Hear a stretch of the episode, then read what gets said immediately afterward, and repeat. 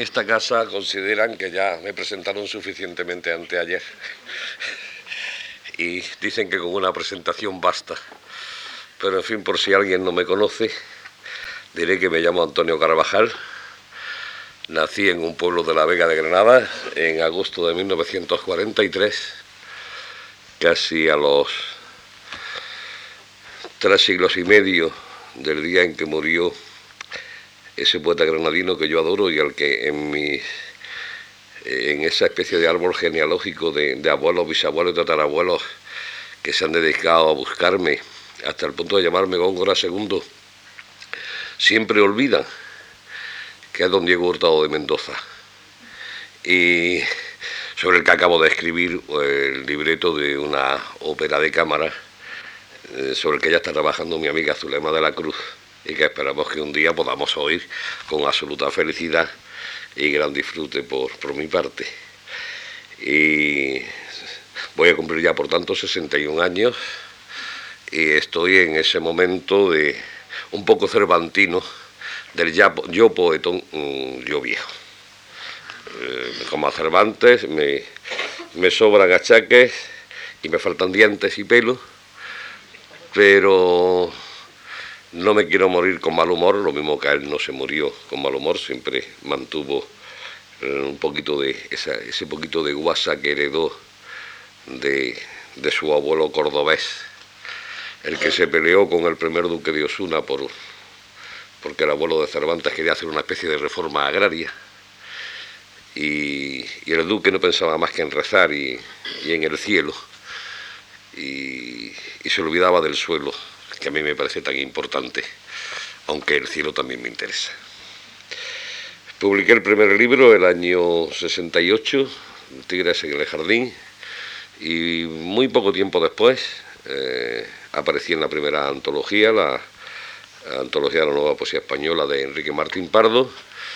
Eh, tuve la suerte de que José María Castellet no me incluyera en esa antología de nombre fúnebre nueve novísimos, porque para mí los novísimos me habían enseñado en la escuela y luego eh, los curas con los que con gran sacrificio por parte de mi padre tuve que convivir en el internado durante seis años, internado docente, no estudié para cura nunca. Eh, me enseñaron que eran muerte, juicio e infierno o gloria, infierno o gloria, pero y la muerte no la entiendo, el juicio mm, lo perdí cuando eché la última muela, me, costó una extracción dolorosísima. el infierno se lo dejo a los demás y la gloria, como decía don Manuel Machado, la que me debe. Así que no me presento a concursos literarios, no me presento a premios, mm, porque tengo un sueldo que me permite vivir con mucha dignidad y siempre he tenido la suerte de tener editor jamás eh, he tenido un libro mm, dormido en los cajones. Afortunadamente tengo editor fijo y editores eh, ocasionales. Y, ha, llegado un momento en que realmente me ha faltado material inédito, mm, porque yo escribo sobre la contemplación. Eh, no he hecho de la escritura, aunque es un acto vital muy importante, pero no he hecho de la escritura el fin último de mi vida, sino que mm, si se me presenta comer con amigos o, disfrutar de esas cosas que, que, los poetas vitalistas como el arcipreste de Ita siempre reclamaron, pues prefiero una buena comida, un buen ayuntamiento con hembra placentera y otros deleites similares a estar escribiendo. Escribo en los ratos de ocio, que desgraciadamente son muchos. Y, el mío es un caso muy curioso porque he sido siempre un poeta reconocido sin ser conocido. Lo mío es raro. Eh, no suelo aparecer en los catálogos, en los autores más vendidos, no suelo aparecer en ningún tipo de lista, tampoco de tonta, que también es una suerte, ¿no? y, bueno, me va, me va bien. Eh, tengo, eh, me tocó en el preuniversitario eh, estudiar monográficamente una obra de López de Vega que era El villano en su rincón y encontré que ese era mi ideal de vida. Y, bien, nací en una villa además, pero una villa villana, no una villa corte, sino una villa villana, y me ha ido muy bien eh, refugiado en, en, mi Granada enfrentada siempre, porque es una ciudad en la que vivo pero a la que no entiendo. Y desde el año 1968 digo que publiqué Tigres en el Jardín, eh, cada cuatro o cinco años, mm, con una alternancia así, he ido sacando libros. Y, poco tiempo después, eh, creo que recién sacado el segundo libro, o quizá antes, eh, cuando publiqué Serenata y Navaja, que por cierto me adelanté a la moda de Mozart y Salieri un montón de años, porque mi libro del 72, y yo me basaba en una historia que había leído Néstor Luján, y además en, el pequeño drama intensísimo de Pushkin, que había leído en la preciosa colección Crisol de Aguilar y de ahí fue donde partió mi poema, Serenada y Navaja, sobre Mozart y Salieri precisamente. Pues digo que entre esos dos libros ya tuve la suerte de que algún buen amigo, que acabo de saludar y darle un par de besos, porque me ha dado muchísima alegría verlo en esta habitación, ya me incluyó en los libros de, en el libro de literatura de Gou, y, y me están convirtiendo en un clásico a mí siempre me ha gustado muchísimo el clasicismo, no como decía Espronceda, el clasiquísimo con, K, sino el clasicismo con Z. Y, bueno, pues por ahí he ido. Y el otro día en la conferencia lo, repetía una vez más, a mí el gran descubrimiento, vamos, el gran deslumbramiento en poesía eh, inicial me lo produjo Rubén Darío, del que acabo de publicar los sonetos anotados uno detrás de otro en Hiperión. Eh, y ahora me encuentro aquí convertido en padre de cuatillizos porque en dos meses me han salido en la calle.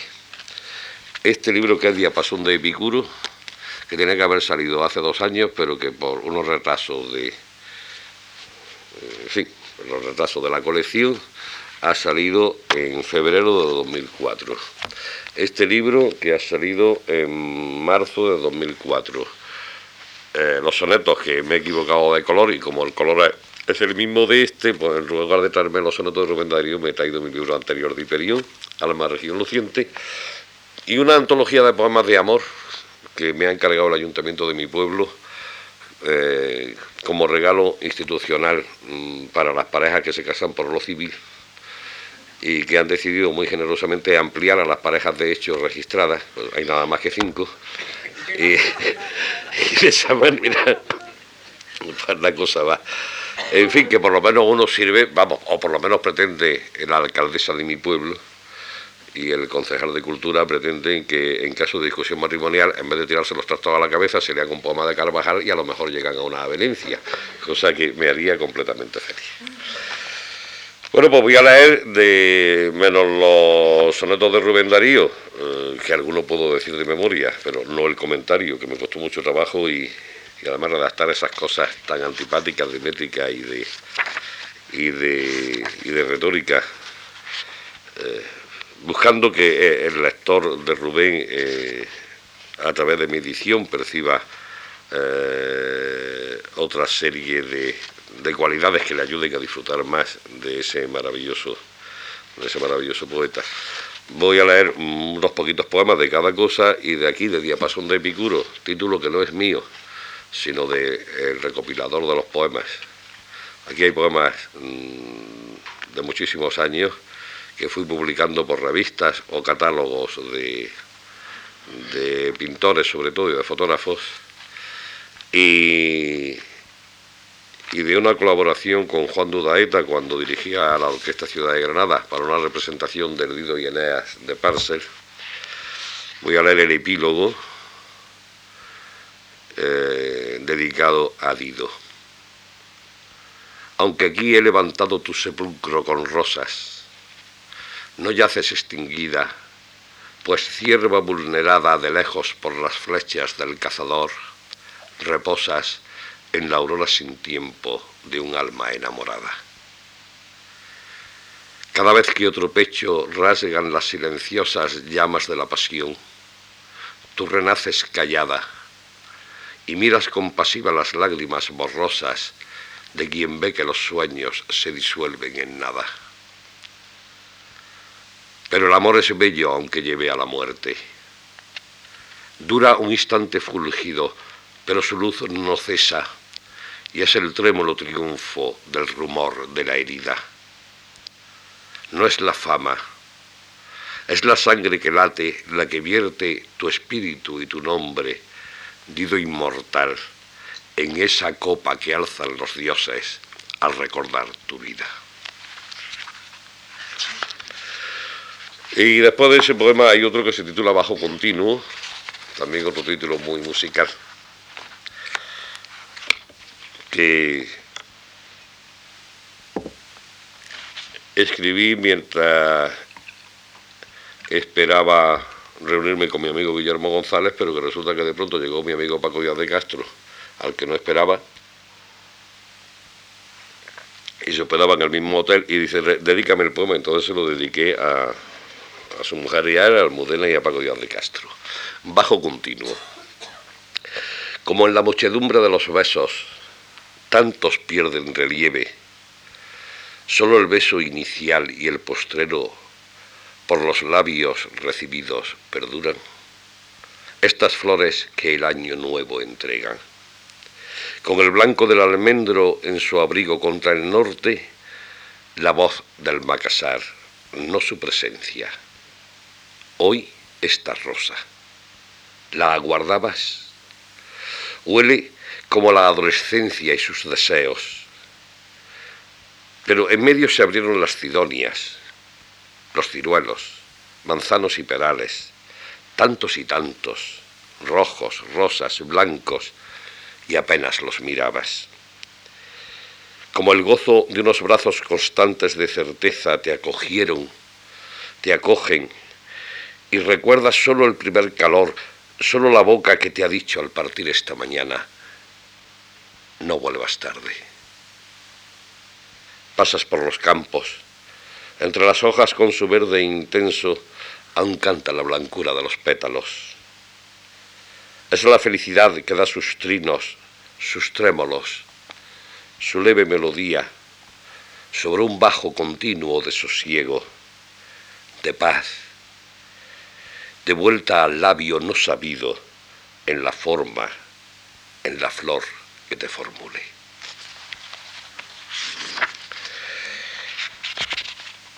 y de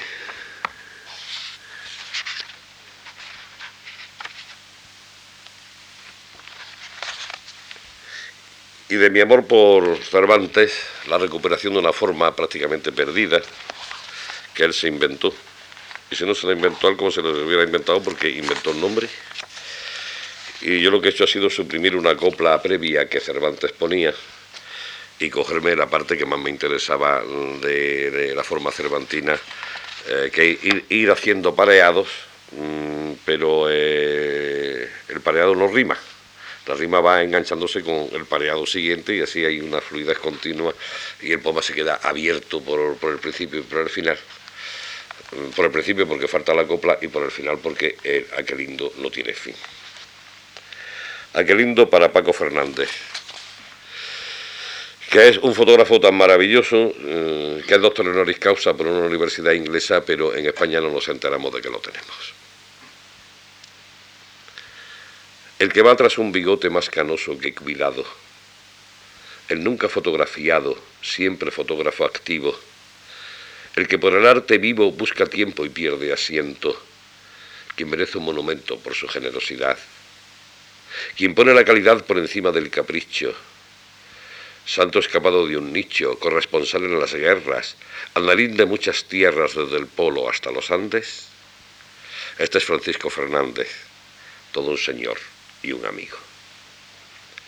Ahí la rima Andes Fernández evidentemente es una rima andaluza, eh, pero ya para eso Cervantes había rimado cisne con tizne, los andaluces tenemos esas cosas, y ya saben ustedes que eh, el Papa Móvil, el coche ese blindado que lleva el Papa, se llama la batidora, porque montas un Papa y te sale un zumo pontífice. a la hora de las rimas, toda esta serie de cosas hay que tenerlas en cuenta y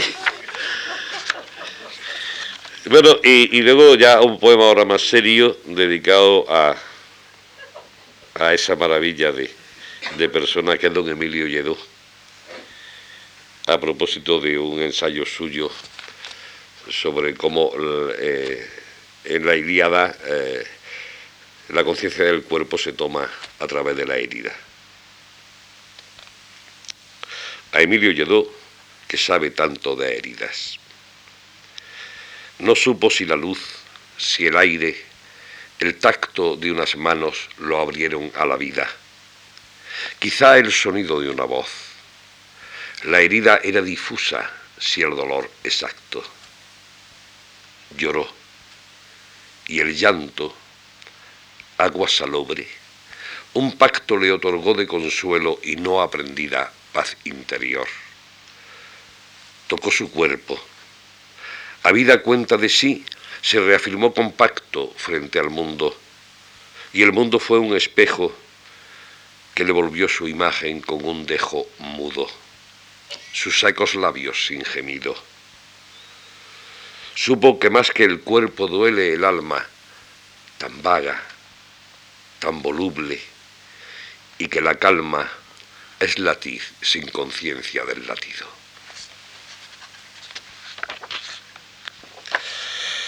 Y, ya paso al libro siguiente, que son Los Pasos Evocados, el último que acaba de salir, que ya ha recibido un varapalo de cierto crítico, eh, lo, que me ha alegrado muchísimo porque si algo me hubiera podido a mí hacer daño es que este libro le gustara a semejante indeseable. Además, uh, aprovecho para decirlo, es uno de, los, de esos eh, seres eh, nefandos no se le debe nombrar nunca, eh, pero que le están haciendo un daño tremendo a la poesía española, de esos que cada dos años sacan una antología de poetas jóvenes, que sacan una nueva promoción, que dice que estamos cambiando de valores estéticos y todo eso, no da una sola razón, es solamente su gusto. Pero el gusto lo tiene donde las avispas y la verdad es que tampoco le veo la gracia a ese tipo de actividades. Eh, este libro lo he titulado Los Pasos Evocados y se me ocurrió eh, aunque no haya aquí ningún poema siciliano, eh, se me ocurrió en Sicilia la primera vez que llegué, porque estaba en Catania, hospedado al pie del Etna, eh, se veía en la noche el resplandor del volcán en el cielo oscuro. Y me pasé toda la noche con unos versos de Francisco de Quevedo, en su soneto Memoria Inmortal de don Pedro Girón Duque de Osuna, unos versos que dicen, en sus exequias encendió el Vesubio Parténope y Trinacria al Mongibelo. Y toda la noche con esperando que el volcán mm, prorrumpiera en un estallido o, que era uno de los habituales terremotos. He tenido la suerte de ver el, el Etna en plena erupción, con los ríos de lava, pero he tenido también la rara suerte, y ya llevo unos cuantos viajes, y espero que me dure la suerte, de que no me dé ningún terremoto en Sicilia. Y se me corrió el título allí, y de pronto en un viaje a Flandes, pues mm, me encontré con que Flandes me deslumbraba, y el verso de Quevedo me venía que ni pintado, las campañas de Flandes, que me servía porque además es una palabra equívoca, tanto son las batallas que se dan en Flandes como los campos de Flandes. Y voy a leerles a ustedes el poema titulado Del viaje, que parte de... Bueno, estaba en el aeropuerto, aburrido, en el aeropuerto de Bruselas, el Viernes Santo en Bélgica, aunque es un país donde la segunda autoridad del Estado es el, primado, es un país muy católico, resulta que el Viernes Santo se trabaja. Allí había un laboreo infatigable, aquello... Y yo me acordé inevitablemente de Lorca, de García Lorca, y de unos versos suyos que dicen, Cristo bendito pasa delirio de Judea a clavel de España. Esto es del poema del Cantejondo. Del viaje. Viernes Santo. La sed de Cristo en el Calvario no se comprende en Flandes, donde es tan verde el campo, tan húmedos los cielos, tan rollizos los pájaros. El mismo Rubens pinta un Cristo grande y blanco, todo henchido de humores, rebosante, tan pálido como un campo de escarcha por el sol no tocado. Aquí el viernes es día laborable, no santo, y hay tan buena cerveza que los crucificados de alma sed no tienen, ni llagas en los labios. Viajar es provechoso para quienes cruzábamos las fiestas religiosas como sagrados páramos, con funerales músicas y con lutos forzados. Porque se aprende pronto que Dios nos ha dejado fiestas y su silencio, soles y el gusto amargo de una plegaria seca, una costra en los labios. Pero era tan celeste, pleno de luna y cálido, esperar este día llamado Viernes Santo, todo claveles rojos, todo lirios morados. Y de la misma serie de Flandes, el poema Endecha y Ronda, donde recupero después de siglos de abandono la costumbre que aprendí en Góngora y en Lope de Vega de terminar eh, un romance con un estribillo de, de versos de compás uniforme que le dan un aire muy particular a ese final. He llegado con los ojos acuchillados de olivos los dedos por los rosales, los labios por el olvido. Y se me ofrecen rosados rododendros, rojos, tibios, violáceos, y pensamientos traspasados del rocío. Suave paso la mano por el denso rosmarino, no el romero de mis montes tan acuciante y florido, todo azul en gris perlado frente a este verde tan niño. Y aunque el tacto lo desmiente, el aroma es siempre el mismo, como iguales son las lágrimas e iguales son los gemidos de quien no sabe elegirle a la muerte su vestido. Porque la muerte desnuda el corazón de los hijos. La muerte es siempre una madre vegetal en su sigilo que no saben si quedarse mirando con ojos fríos o apurar con largos sorbos los cálices del olvido. Entrar vestido de nada en la nada o de suspiro, poco importa.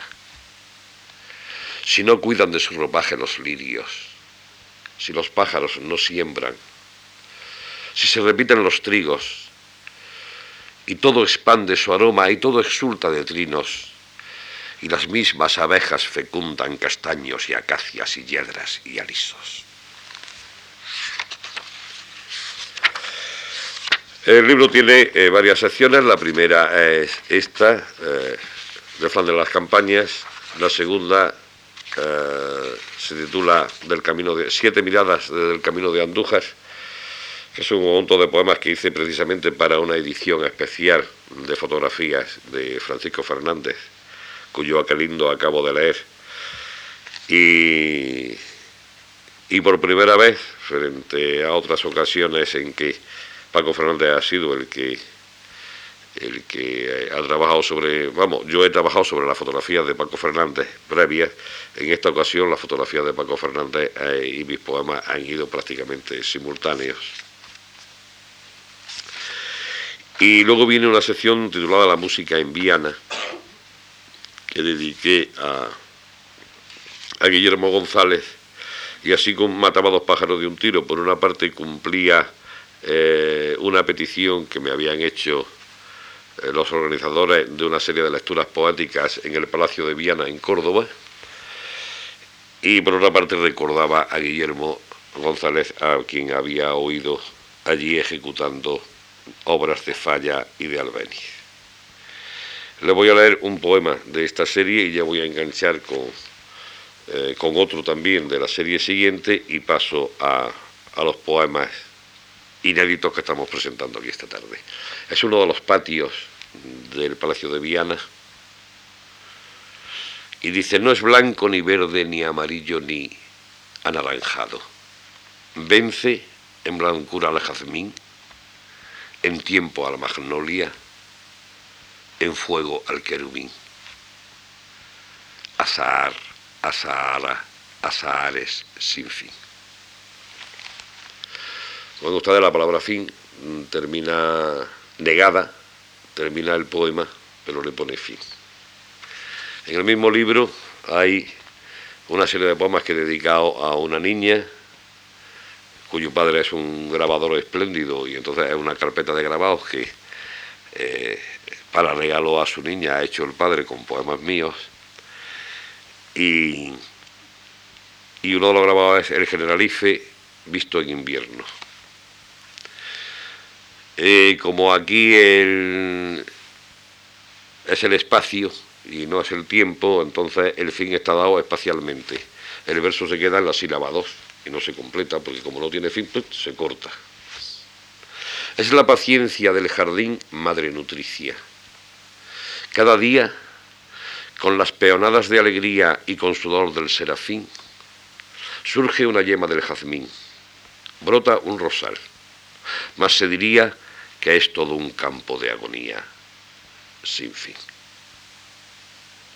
Este jardín que ves ahora, podado y yerto bajo el hielo, será en abril rival del cielo, será en tus ojos sin escarcha la luz del vuelo de un arco iris que no se marcha. Y el otro fin el fin superlativo dado pues como con el superlativo de tipo semítico, que ya saben ustedes que diciendo otra vez la misma palabra, pues eh, decimos lo absoluto del fin o lo absoluto de lo que estemos eh, de lo que estamos hablando. Debió de estar por aquí, pero ahora me parece que se me ha perdido. Me suele ocurrir eso de preparar los poemas y que aquí está.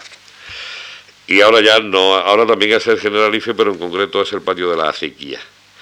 Es una pena no haber podido reproducir aquí eh, el cuadro original de mi amiga Marite Martín Vivaldi, eh, sobre el que yo he escrito el poema, y para un regalo que teníamos que hacer.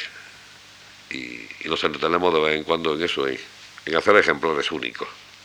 Lo que pasa es que el poema es más fácil de reproducir que el cuadro. El patio de la acequia es el patio uh, central del Generalife en Granada. Y basándome en, el cuadro, um, dije así, vi tu rostro en las aguas, vi en las aguas tu cuerpo y en cada flor te vi. Eras, no eras. Canta el color tu silencio la fuente tu perfil. La inquieta acequia traza un mocarbe inverso de estrellas en redil y una rosa de rama que apresa un pensamiento que concreta un jazmín. Quise mirar tu cara, ver tus labios de besos, quise beber de ti. Surtidores y palmas acunaban mi sueño sin fin sin fin. Sin fin. Espero que ustedes hayan percibido que cada fin es distinto, claro. Y cada sin fin también. Bueno.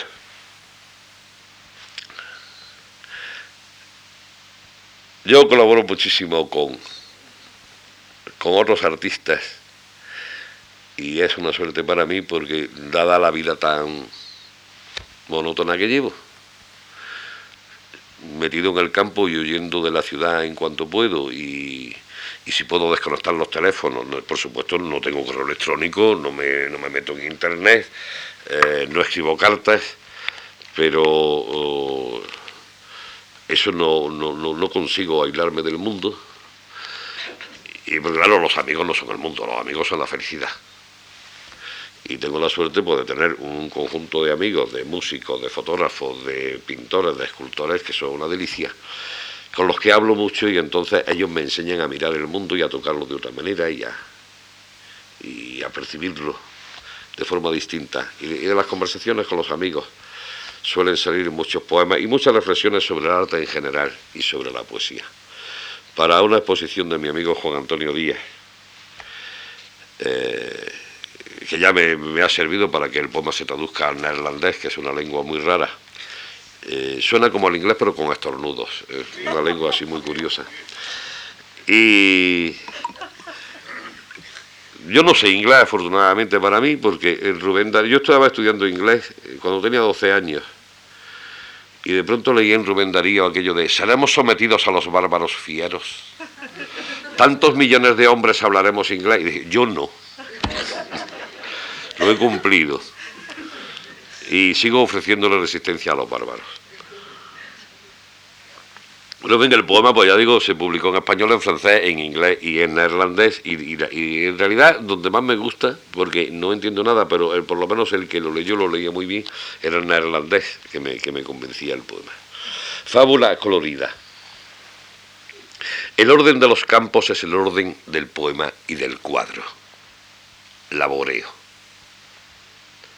Ved estos verdes, ved los sienas, ved la complexión campestre de los rojos al azul entregados, esa sierpe violeta que se asoma sobre el mundo dormido, los amarillos de un candor confuso, y recordad los anchos olivares por el cordel trazados.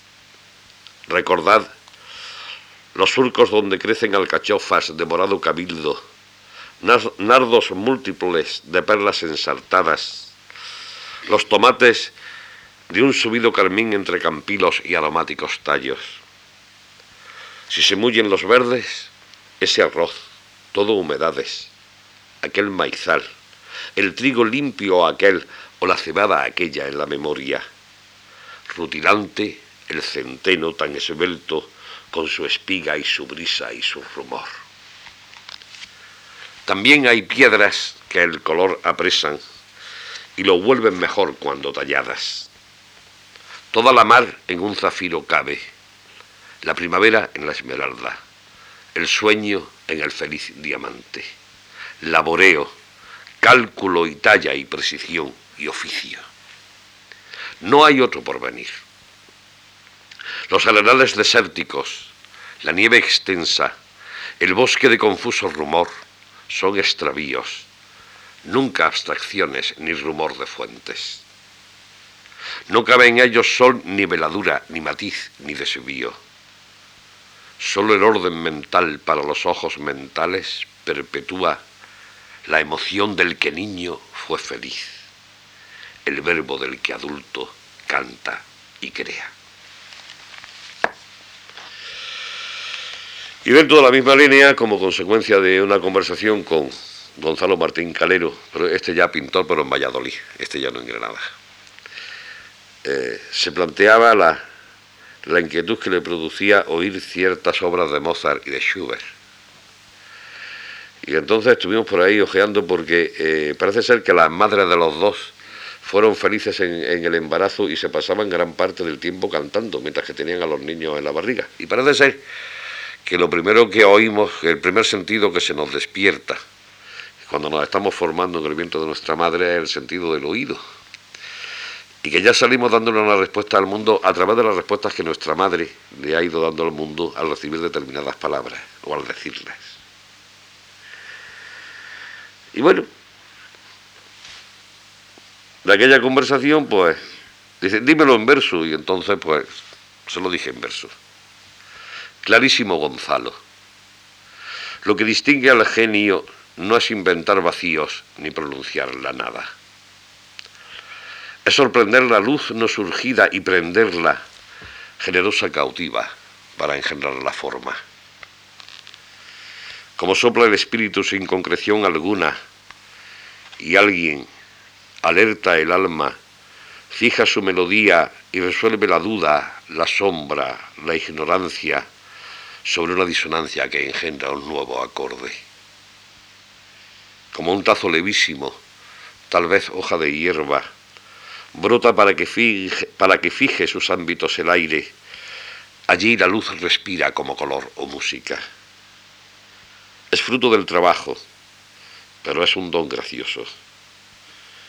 Cuida la débil brizna que la viola insinúa, como el paso de un ángel que busca a su elegido.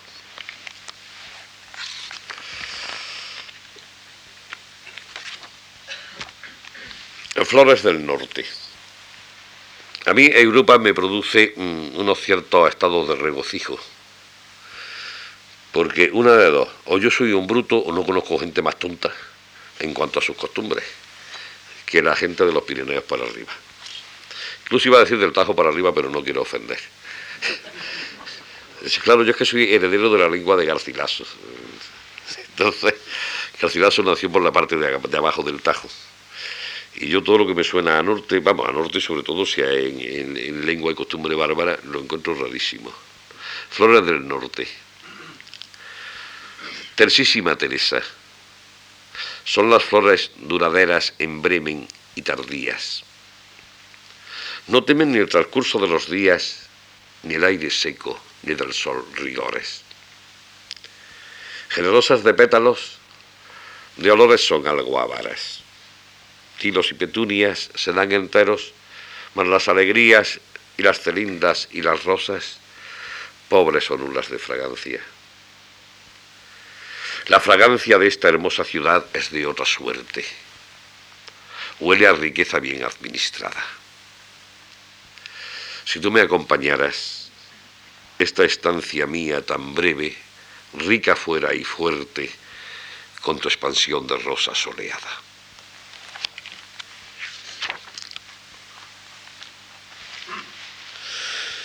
Y ahora un poema de amor, mm, sin nombre propio, de eso va el poema. Porque yo ya he comprobado que cuando se ponen nombres propios en los, poemas de amor, el poema se fastidia. estaba yo leyendo un día con muchísima emoción a don Antonio Machado y de pronto dice, no veis Guiomar. Y todavía el nombre de Guiomar mm, me parece maravilloso porque es un nombre inventado. Claro, ya cuando mm, relacioné a Guiomar con la persona real y aquellas cosas tan tontas que ella decía y las declaraciones tan estúpidas que hizo, cuando don Antonio Machado con un poema cuenta que se fueron a la playa y allí eh, le mordió la oreja y entonces le quedó el regustillo metálico del pendiente entre los dientes. Y dice y decía doña Guiomar pero la viva no Decía, no lo siente, don Antonio Machado era un caballero entre nosotros, no hubo más que una relación profundamente espiritual. decía, bueno, pues yo a, ninguna amiga mía se me ocurre darle un mordisco para probar si es de plata o de oro el pendiente que lleva. Pero bueno. Y, hombre, todavía, eh, no sé, eh, cuando Garcilaso dice que me dijera Elisa, no es tan bonito eso y además como sabemos que es falso, pues eh, el nombre de Elisa es simplemente una pura melodía y entonces queda bien, ¿no? Pero no se pueden decir los nombres eh, de las personas eh, en el poema porque entonces el poema se reduce a la experiencia personal que nos está transmitiendo el poeta y corta mucha posibilidad de comunicación. Sobre todo, el poema deja de cumplir la misión primera que tiene cuando nos acercamos a la poesía de jóvenes, que es servir de alcahuete yo por lo menos tengo la experiencia de que Becker mm, me sirvió para los primeros ligues. Luego cuando descubrí a Salinas ligué muchísimo mejor, porque claro, no es lo mismo decir, mm, hoy el cielo y la tierra me sonríen, hoy llega al fondo de mi alma el sol, hoy te he visto, pues ya no, ya eh, para ligar hay que decirlo así, hoy te he visto, te he visto y, y me has mirado, hoy creo en Dios, que eso era de una eficacia tremenda. Pero ya había que hacer la manipulación. Eh, pero era mucho más eficaz Salinas cuando se decía aquello de eh, si me llamaras, sí, si me llamaras, lo dejaría todo, todo lo tiraría, los precios, los catálogos, el azul de los mares en los mapas, las primaveras tibias y un amor. Entonces eso ya cuando uno se, lo decía a uno a la línea de al lado, lo normal era que le pegara con la tableta y hiciera así con el libro y dijera, anda ya, sí, ni con eso. Pero bueno, pero ya Salinas y, y Becker tenían la, ventaja de que ya ponían tú, no ponían el nombre propio. Por ahí va este poema. Canción de un alto gozo. ¿De qué sombra surgiste tú, la palabra sola que no llenó mi vida de una esperanza. ¿Cómo latiste? Que mi pulso no respondió. ¿De cuántos silencios te nutrías? Como flagelo o como llama, hubiera percibido tu estar sobre mi lengua momentos antes, cuando el sol nutría su luz de olvido, su presencia de alas. Pero tu impulso súbito, ni amanecer ni sorprendido brote pudiera señalar sobre mi pecho. Tranquilos son sobre la luz tranquila. Me llenaste de ti. Me recogiste dentro de mí. Como las nubes últimas el sol recogen y lo extienden púrpura en un cielo confuso, el horizonte velo final sin soledad ni hastío.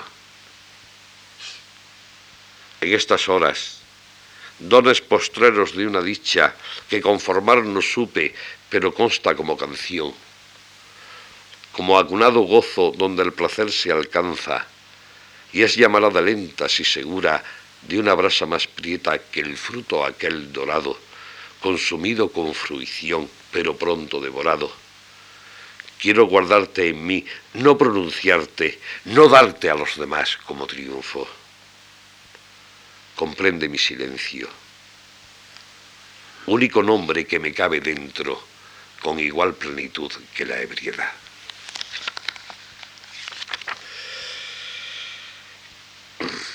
Y a mi amigo José Luis Vidal, que es un poeta alicantino mm, estupendo y que hace unas cosas preciosas, nos pusimos a jugar porque de vez en cuando las formas tradicionales hay que reformarlas. Una cosa como la seguidilla con la que llevamos ya, que nos coste escrita por lo menos eh, ya siete siglos. Pero que todavía da jugo, todavía da juego. Y y todavía es posible hacer con ella cosas. Y entonces eh, José Luis se puso a hacer sus variantes, yo me puse a hacer las mías. Eh, y yo le dediqué las seguidillas 10 más, que son mm, tres. En realidad, una primera seguidilla, una segunda y luego unas variaciones de tono. Como ejercicio sobre los silencios y, y cómo al variar un silencio pues varía el sentido del poema, que son cosas que no solemos tener demasiado en cuenta. Primera seguidilla diezma. Es decir, en definitiva, primera décima en seguidilla. Con los soles recientes me da la viña, los ojos sonrientes de aquella niña que lleva entre los dientes zumo sin sueño. Zumo de sueño, dueño de mi delirio, y yo le ofrezco un lirio lento y sedeño.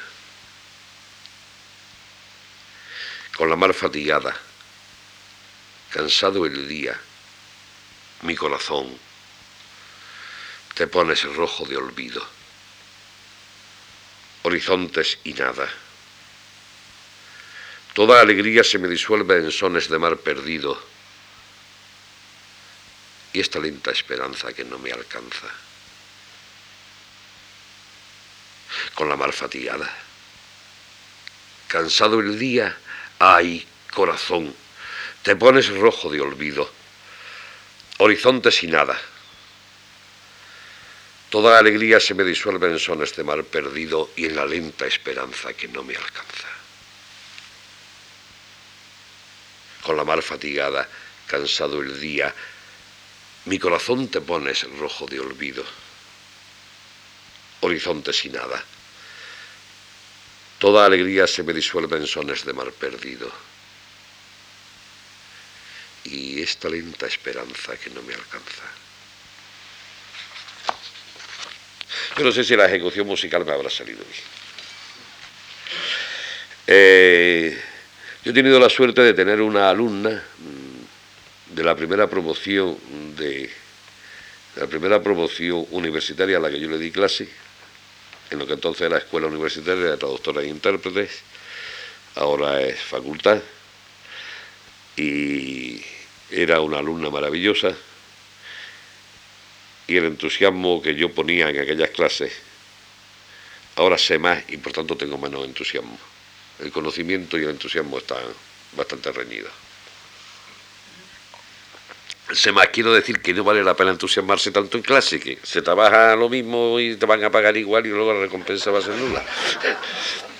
No que sepa más de lo otro. Eh.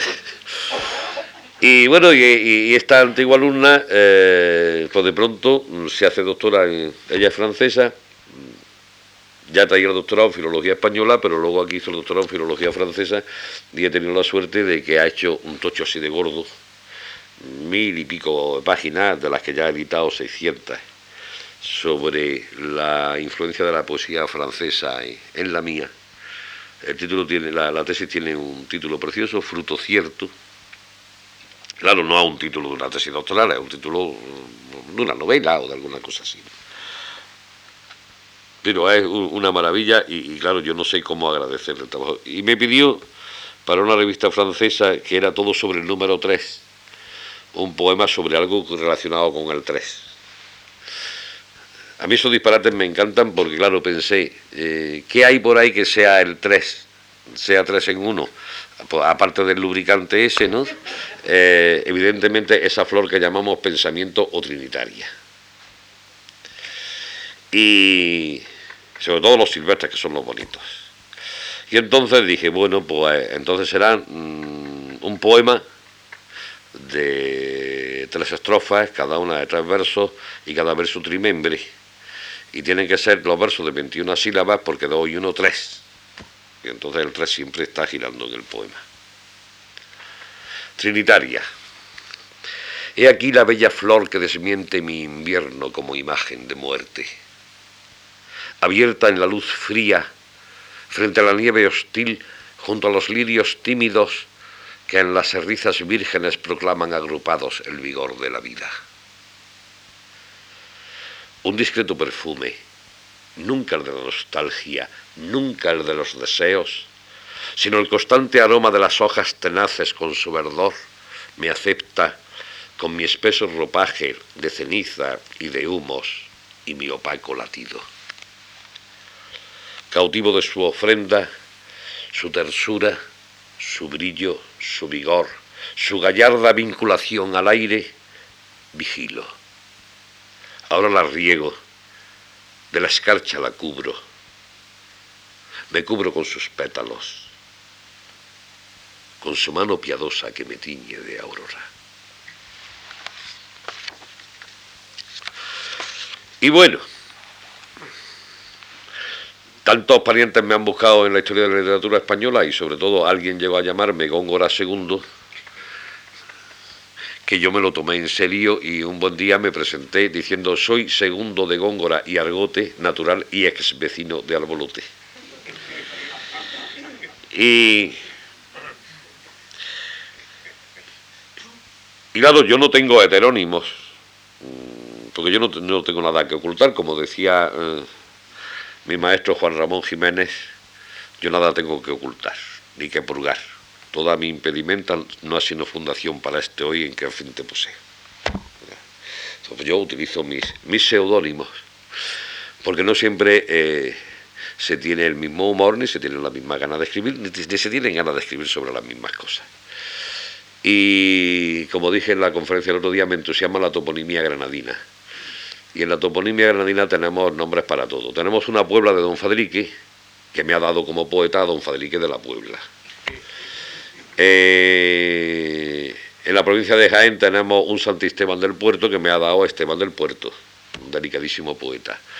Eh, también en la provincia de Jaén, pero lindando con lo de Granada, y durante un tiempo fue de la provincia de Murcia, tenemos a Santiago de la Espada, que es el que más me gusta de todos. Y tenemos otro que se llama Domingo Pérez de Rasti, que es el apellido de un vasco que nos colonizó a los moros de Granada. Yo de moro no tengo más que el apellido Moreno, pero bueno. Y, y, tenemos también otro que se llama Pedro Martínez, en fin, y todos estos son mm, poetas que van surgiendo de vez en cuando. Les voy a dar un par de muestras, como por ejemplo este soneto en que don Segundo de Góngora comunica a su buen amigo don Santiago de la Espada el vejamen sufrido en la muy noble, leal, heroica, ilustre y cuasi celeste ciudad de Granada, a pies de un guardaespaldas del alcalde, la noche de inauguración del ferial Corpus Anno Domine milésimo novecentésimo nonagésimo sexto. Se lo he leído al alcalde en su cara. Si burdo pie guiado contra el mío me obligó a suspirar por mi entereza, y aún recelé pecados de torpeza en guardaespaldas de, de volante pío, ya que con su virote el ciego crío no buscó sino delicadeza, y quien guarda la espalda, la cabeza y el ojo guarda de visión vacío. No me dolió cuanto dolió mi alcalde, en pretor transmutado o en cacique, que como siervos trata a ciudadanos. Gusta en otros la sal de su palique, que nunca se me dio lamer de balde y solo como frutos de mis manos. Y ahora viene uno de crítica literaria. Don Santiago de la Espada corrige la mala información que interesados poetas lenguaraces novísimos hicieron llegar al príncipe de Barbantes sobre el tamaño y utilidad de los atributos propios de cierto sacro dotor. El primer verso está directamente tomado del Orlando Furioso de Ariosto. El verso tercero y cuarto aluden directamente al célebre episodio del cipote de Arsidona, sobre lo que puedo dar bibliografía. Hay una publicación de texto de Camilo José Cela y Canales a propósito de aquel gozosísimo episodio. Y luego hay el verso 8 y el verso 9, perdón, el verso 9 y el verso 10 parecen versos de Góngora, pero casi casi que lo son, pero no llegan de todo. Y claro, mm, de la desmesura de lo que aquí se habla, mm, se dará cuenta el lector cuando tenga el texto delante si ve que el soneto tiene 15 versos, acorde con lo que se está describiendo aquí. A Cervantes, a, un mal poeta del que Cervantes se reía, no le cabían las cosas en el soneto y dice, pues añádele un estambote. Bueno, pues aquí el verso número 15 salió acorde con el asunto. Era Calamidor de Barcelona, el lenguaraz novicio que te dijo ser el doctor brevísimo de pijo y émolo ruin del cipo de Archidona. Por el Papa de Roma y su corona triple que te mintió. Yo sé de fijo que apenas iniciado el amasijo carnal bajóse el bate a la mamona.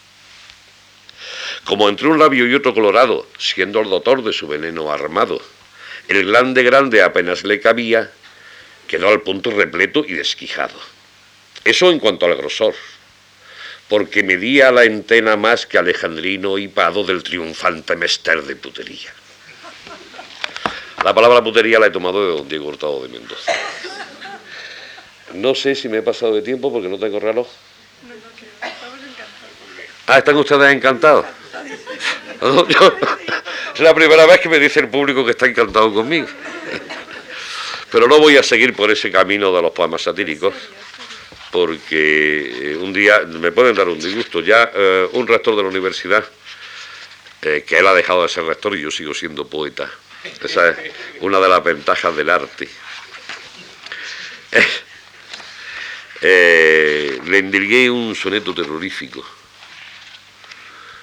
y, quiso que se lo diera por escrito. Digo, sí, hombre, para que me lleve al juzgado.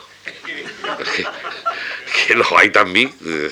Porque no lo hizo por el gusto de, conservar mi, mi, mi autógrafo. voy a seguir con estos satíricos porque ya que tengo la ocasión, que no lo he leído más que una vez en público en mi vida en Granada, pues ya ahora me expando. Don Segundo de Góngora, sabedor del duro destierro con que maltratan a su amigo Antonio Piedra, comunica tan triste caso a sus amigos los árcades y cisnes de la Vega.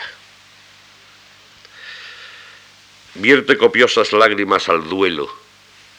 Duero llamóle y dijo mal Machado. Piedra que de Pisuerga ha desplazado quien pudo y no debió. Tal lo han dejado.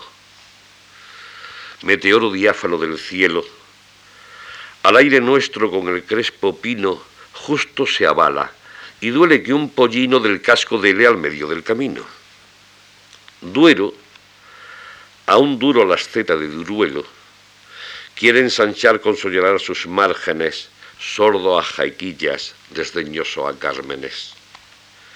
Llorad con él, conmigo y con el suelo, que suspira por ser a tanta piedra, lecho de rosas y chacel de hiedra. Soneto con toda la guasa, en definitiva, es un homenaje a Antonio Piedra como editor mm, de la obra completa de Rosa Chacel, de la obra completa de Jorge Guillén, de la obra completa de Paco Pino. Eh, entre otras cosas, editar la obra de Paco Pino es una tarea tan meritoria que sobre todo los que son los libros de arte de Paco Pino merecieron el Premio Nacional a la Mejor Edición y desde luego les recomiendo a ustedes que si tienen ocasión de verlo y comprarlo, eso va a ser un tesoro bibliográfico sobre todo la edición de los libros esos raros, con unos troqueles y, unos hallacos sorprendentes en cuanto a la configuración del libro.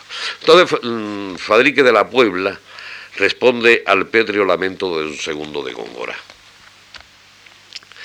Quien dijo que Soria existe, miente por toda la barba.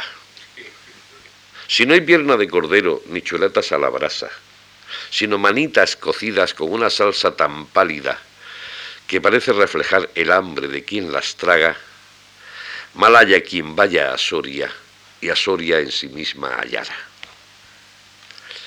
Y dices que nuestro primo Antonio Piedra maltratan, obligándolo a pisar en invierno las escarchas, en primavera catarros, en verano puras llamas y en otoño hojas caducas por aquel yelmo del alma. O Malaya quien a Soria puso en verso y canta en mapa. Aunque bien pensado, sabe lo que se hace la canalla, que a Soria nos lo destierra con voluntades de trapa. Que esta piedra es como aquella a quien Aarón con su vara hirió y manó fresca fuente. Oasis de la palabra será Antonio bien tentado en soledades tan áridas. Ostenta comodidades Valladolid cortesana, que nos lo tienen chupado como mal tañida gaita.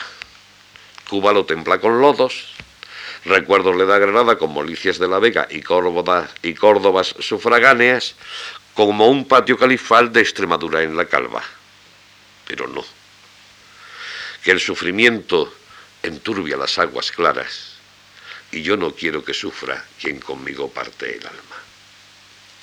Por cierto, ahora que lo he leído, fue Aarón el que hizo manar eh, agua de la piedra con la vara, ¿no? ¿Sí o no? Es que ahí en la exposición pone que fue Moisés. Pero a mí me parece una de dos. O a mí me enseñó, o, yo recuerdo más la historia sagrada que me enseñaron de chico, o fue Aarón el que le dio con la vara la piedra. La arónica vara. ¿Eh? La arónica vara, bueno, pues ahí la exposición esa maravillosa que hay ahí al lado, que recomiendo que veáis con detenimiento absoluto y que lo leáis todo, pone Moisés le da con la vara.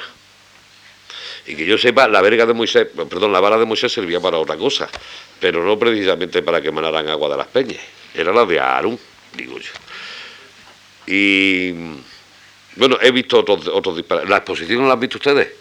Eh, pues, cuando vean las el grabado de las tentaciones de San Antonio, que está ahí, eh, que es una maravilla también, se acuerdan de este romance y verán ustedes que yo soy un poeta muy culto, aunque no lo parezco. Lo que pasa es que no pertenezco al clero de los cultos, que es otra cosa. Y ya que estamos así, eh, también para mi amigo Juan Antonio Díaz, que es que cada vez que hace una exposición me regala tres cuadros, mientras que los demás me dan uno si acaso, y, y algunos me da tanto miedo que no se los recojo siquiera el cuadro. El Juan Antonio Díaz es que es muy generoso y me da dos o tres. Y entonces pues yo le hago los poemas con muchísimo gusto. No es el pintor que más me gusta, pero sí es el más generoso y yo trato de corresponderle. Hay aquí un poema que se titula, era el título que él le puso a su exposición, El color de la música. Esto nos podría llevar a todas las cosas esas de los cromatismos, tanto de la música como de la poesía y, y el colorido. Claro, en la poesía se dice que el colorido lo da fundamentalmente la rima y las paranomasias y los juegos de literaciones. Yo, desde luego, color, color. El que me imagino cuando oigo la palabra, cuando oigo la música, pero no porque la nota la tenga ni la palabra tampoco. Bueno, sí. Las palabras son, en general, incoloras, inodoras e insípidas. Y, muchas veces tontas. Pero, en fin, sale otra cosa. El color de la música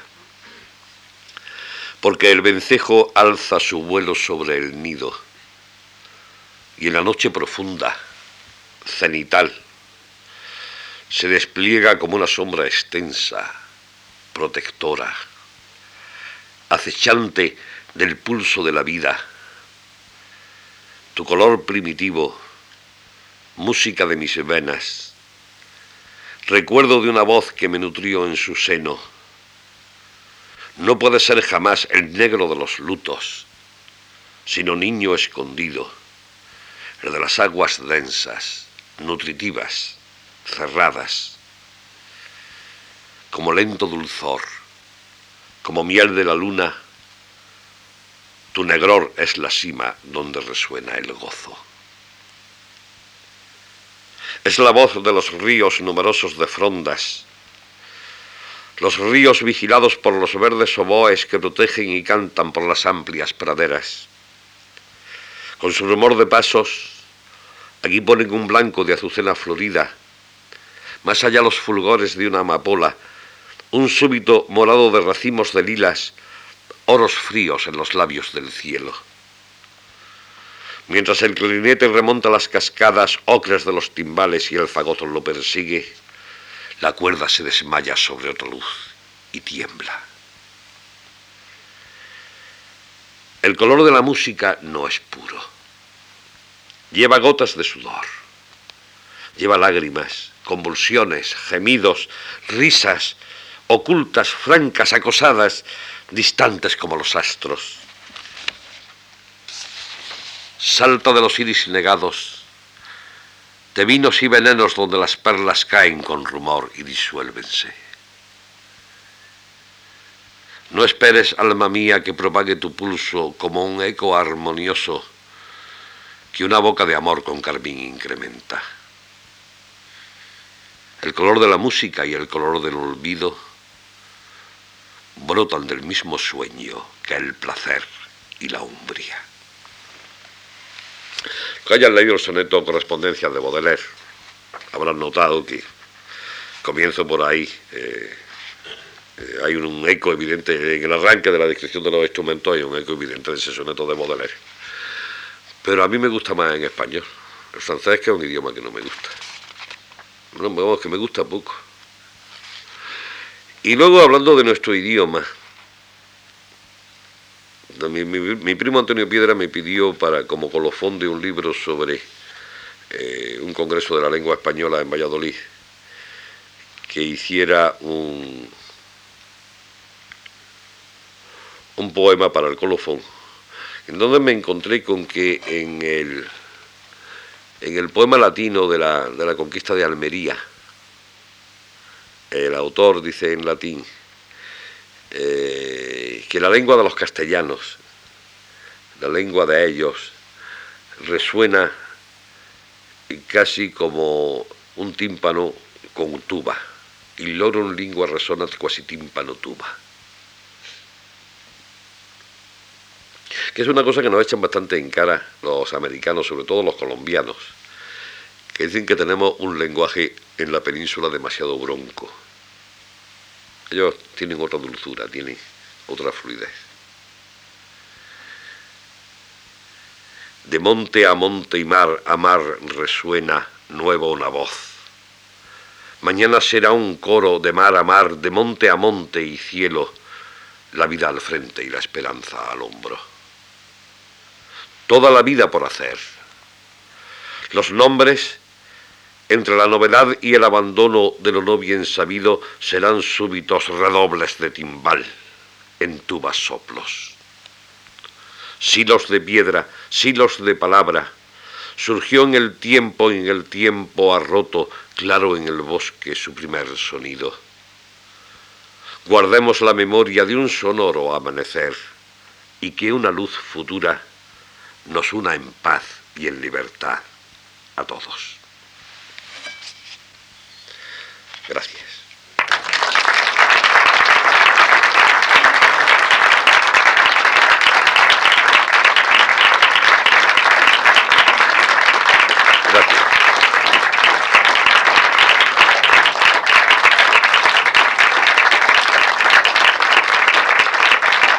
Gracias. Bueno, ahora les voy a enseñar a ustedes otra faceta mía. Es que eh, ustedes han visto que yo mis poemas los leo. Pero a mí me gusta decir los poemas de otros.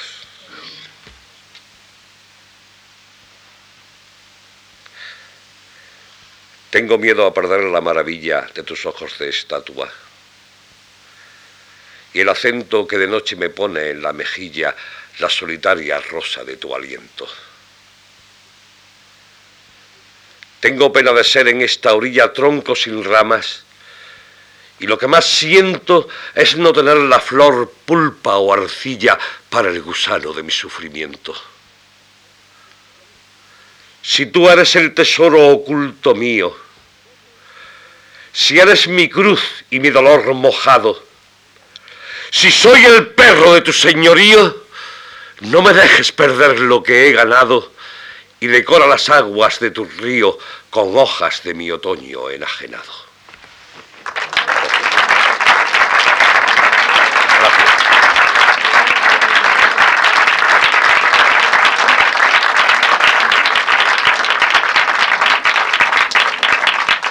A mí es que Lorca me gusta.